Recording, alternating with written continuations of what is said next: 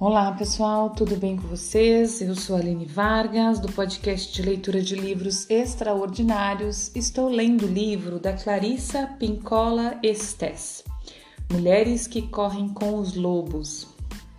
Nós vamos hoje começar no subtítulo O Corpo nos Contos de Fadas, certo? A gente está no capítulo 7 e vamos continuar. Uma boa leitura e uma boa escuta para nós. Existem muitos mitos e contos de fadas que descrevem a fragilidade e a natureza selvagem do corpo. Temos o grego Hephaeston, o manco que trabalhava os metais preciosos, o mexicano Artar, que tinha dois corpos, a Vênus, nascida no mar, o pequeno alfaiate, que era feio, feio mas que podia gerar vida nova as mulheres da montanha dos gigantes que são cortejadas por sua força. Tumbelina, que consegue viajar de um lado para o outro com o auxílio da mágica, e muitos outros. Nos contos de fadas, determinados objetos mágicos têm capacidades sensoriais e de transporte que são hábeis, met hábeis metáforas do corpo como a nuvem, a folha e o tapete mágico. Às vezes, mantos, sapatos, escudos, chapéus e elmos proporcionam o poder da invisibilidade, de uma força superior, da vidência e assim por diante. São como uma parentela arquetípica. Cada um permite ao corpo físico dispor de um aprofundamento do insight, da audição, do voo ou de algum tipo de proteção tanto para a psique quanto para a alma. Antes da invenção de carruagens, coches e bigas, antes da domesticação de animais para tração e montaria, aparentemente a imagem que representava o corpo sagrado era do objeto mágico, peças do vestuário, amuletos, talismãs e outros objetos quando participantes de algum tipo de relação transportavam a pessoa para o outro lado do rio ou do mundo. O tapete mágico é um excelente simbólico do valor sensorial e psíquico do corpo natural e selvagem. Os contos de fadas em que aparece o motivo do tapete mágico imitam a atitude, não muito consciente, para com o corpo da nossa própria cultura. O tapete mágico é o princípio considerado completamente ordinário e sem grande valor. No entanto, para aqueles que se sentem na sua densa felpa, sentam na sua densa felpa e dizem suba, o tapete começa imediatamente a tremer, eleva-se do solo, paira com pouco, paira um pouco e, se, e de repente, zoom, vai voando, transportando o passageiro para um lugar, um centro, um ponto de vista, um conhecimento diferente.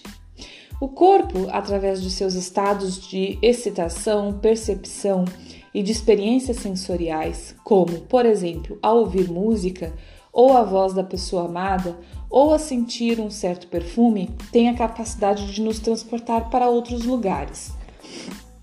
Nos contos de fadas, como nos mitos, o tapete representa um meio de locomoção, mas de um tipo determinado, o tipo que nos permite ver em profundidade o mundo assim como a vida em qualquer sentido.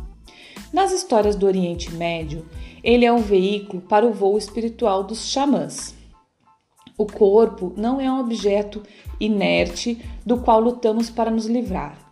Visto da perspectiva correta, ele é um foguete, uma série de trevos atômicos, um emaranhado de cordões umbilicais neuro neurológicos que nos ligam a outros mundos e outras experiências. Além do tapete mágico, existem outros símbolos para o corpo. Uma história específica ilustra três deles. Essa história me foi passada por Fatat Kelly. Ela se chama simplesmente A História do Tapete Mágico. Nela, um sultão manda três irmãos procurarem o melhor objeto da terra. Aquele, aquele dos três que trouxer o que for considerado o tesouro dos tesouros receberá todo um reino. Um dos irmãos procura e traz de volta uma varinha de condão de marfim, com a qual se pode examinar o que se desejar.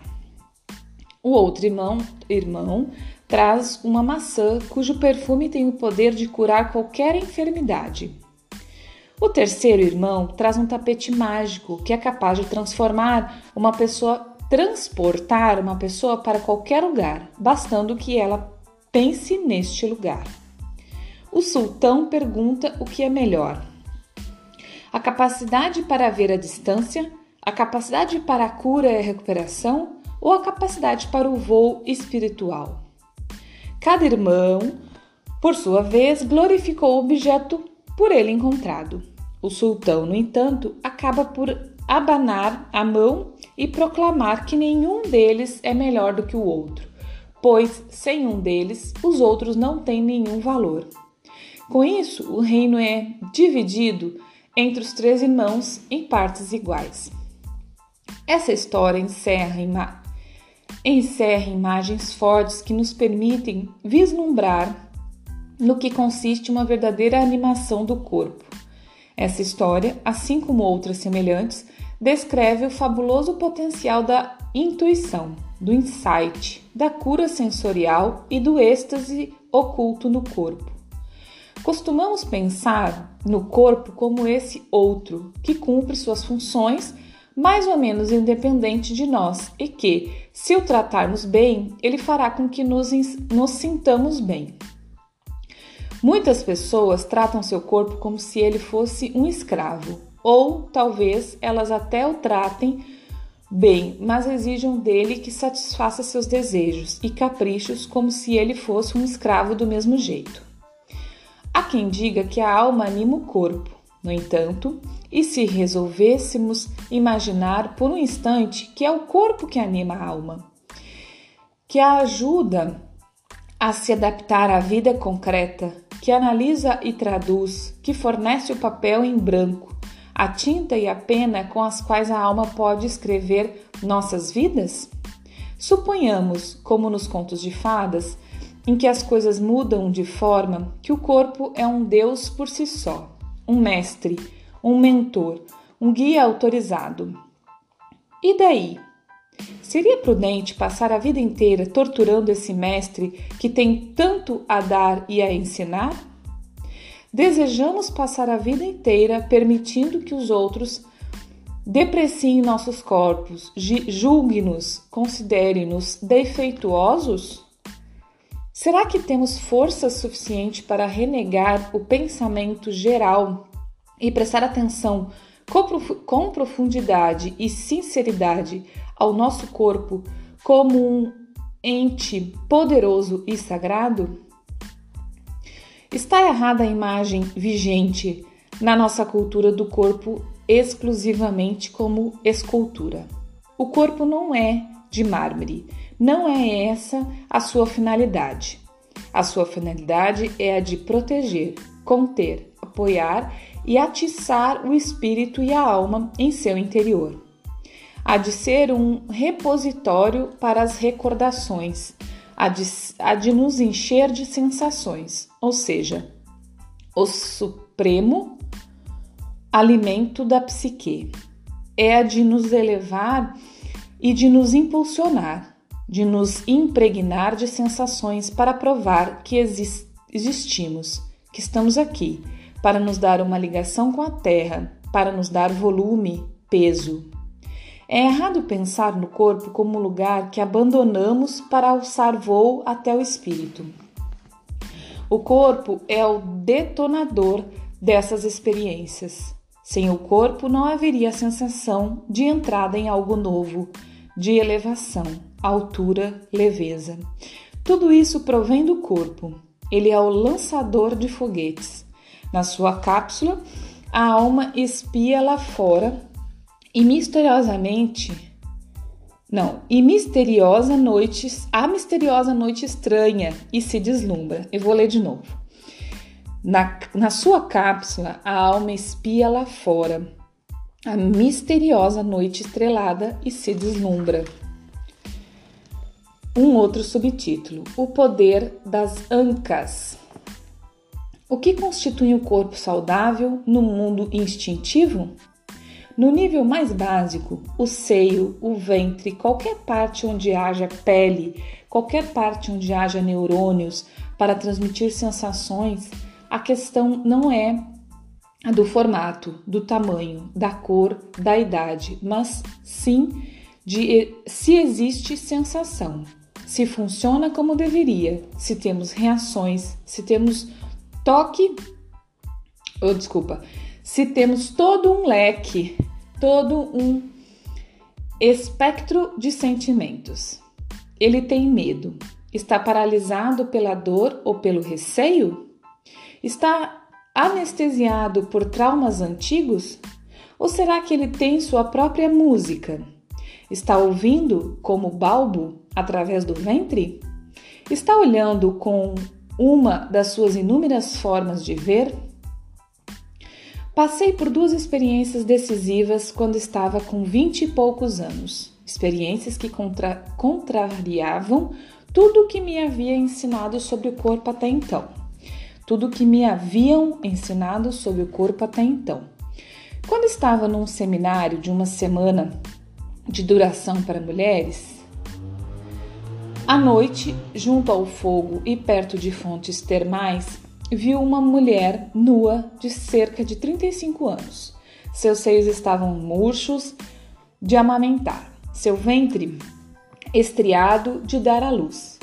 Eu era muito nova e me lembro de ter sentido pena das agressões sofridas pela sua fina pele e clara. Alguém estava tocando tambores e, ma e ma desculpa, em maracas. e ela começou a dançar, com o cabelo, os seios, a pele, os membros, todos se movimentando em direções diferentes. Como era linda, como era cheia de vida. Sua graça era de partir o coração. Eu sempre havia ridicularizado a expressão furacão nos quadris.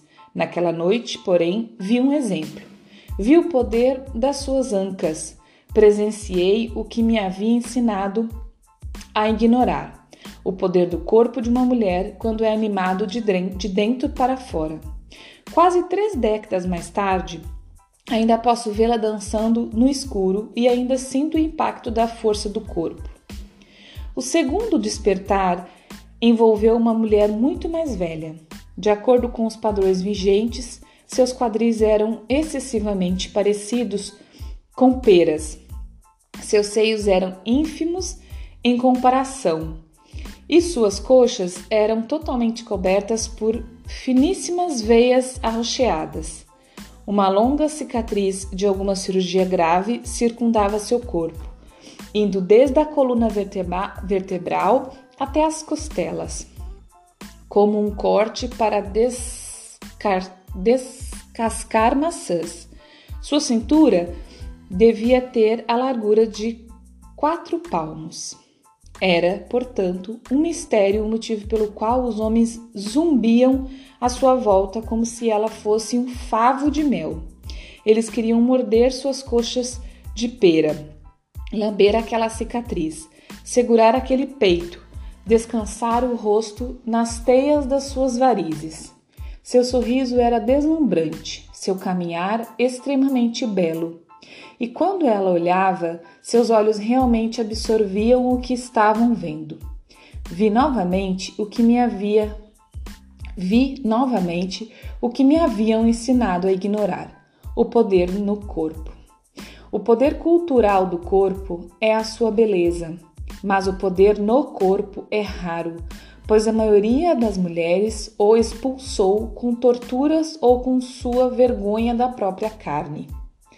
Tendo em vista o exposto, a mulher selvagem pode pesquisar a luminosidade do seu próprio corpo e compreendê-lo, não como um peso morto que estamos condenadas a carregar por toda a vida, não como uma besta de carga, mimada ou não, que nos carrega por aí pela vida inteira, mas como uma série de portas, sonhos e poemas através dos quais podemos obter todo tipo de aprendizagem e conhecimento.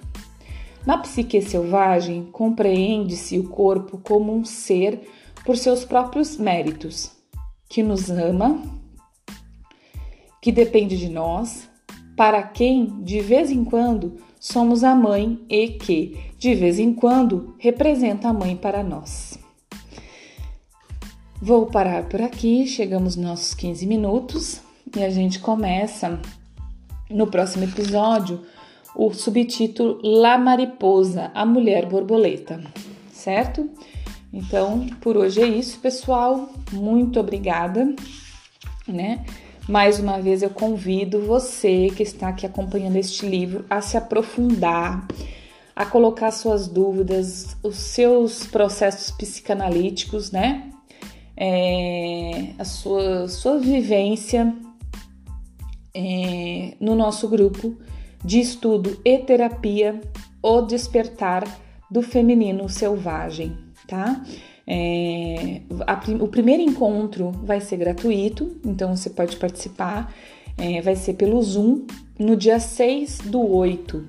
Você só precisa entrar no grupo do Telegram. É, entra no arroba, né, no, Instagram, arroba espacolua, esse lua é L-H-U-A, Lá vai ter o no, no como é que chama? Na bio, né? Na bio do, do Instagram tem o link para você entrar no grupo do Telegram. E aí a partir de lá você vai ter todas as informações, certo? Eu espero vocês lá também. Um grande abraço. Até o próximo episódio. Bom dia, boa tarde, boa noite.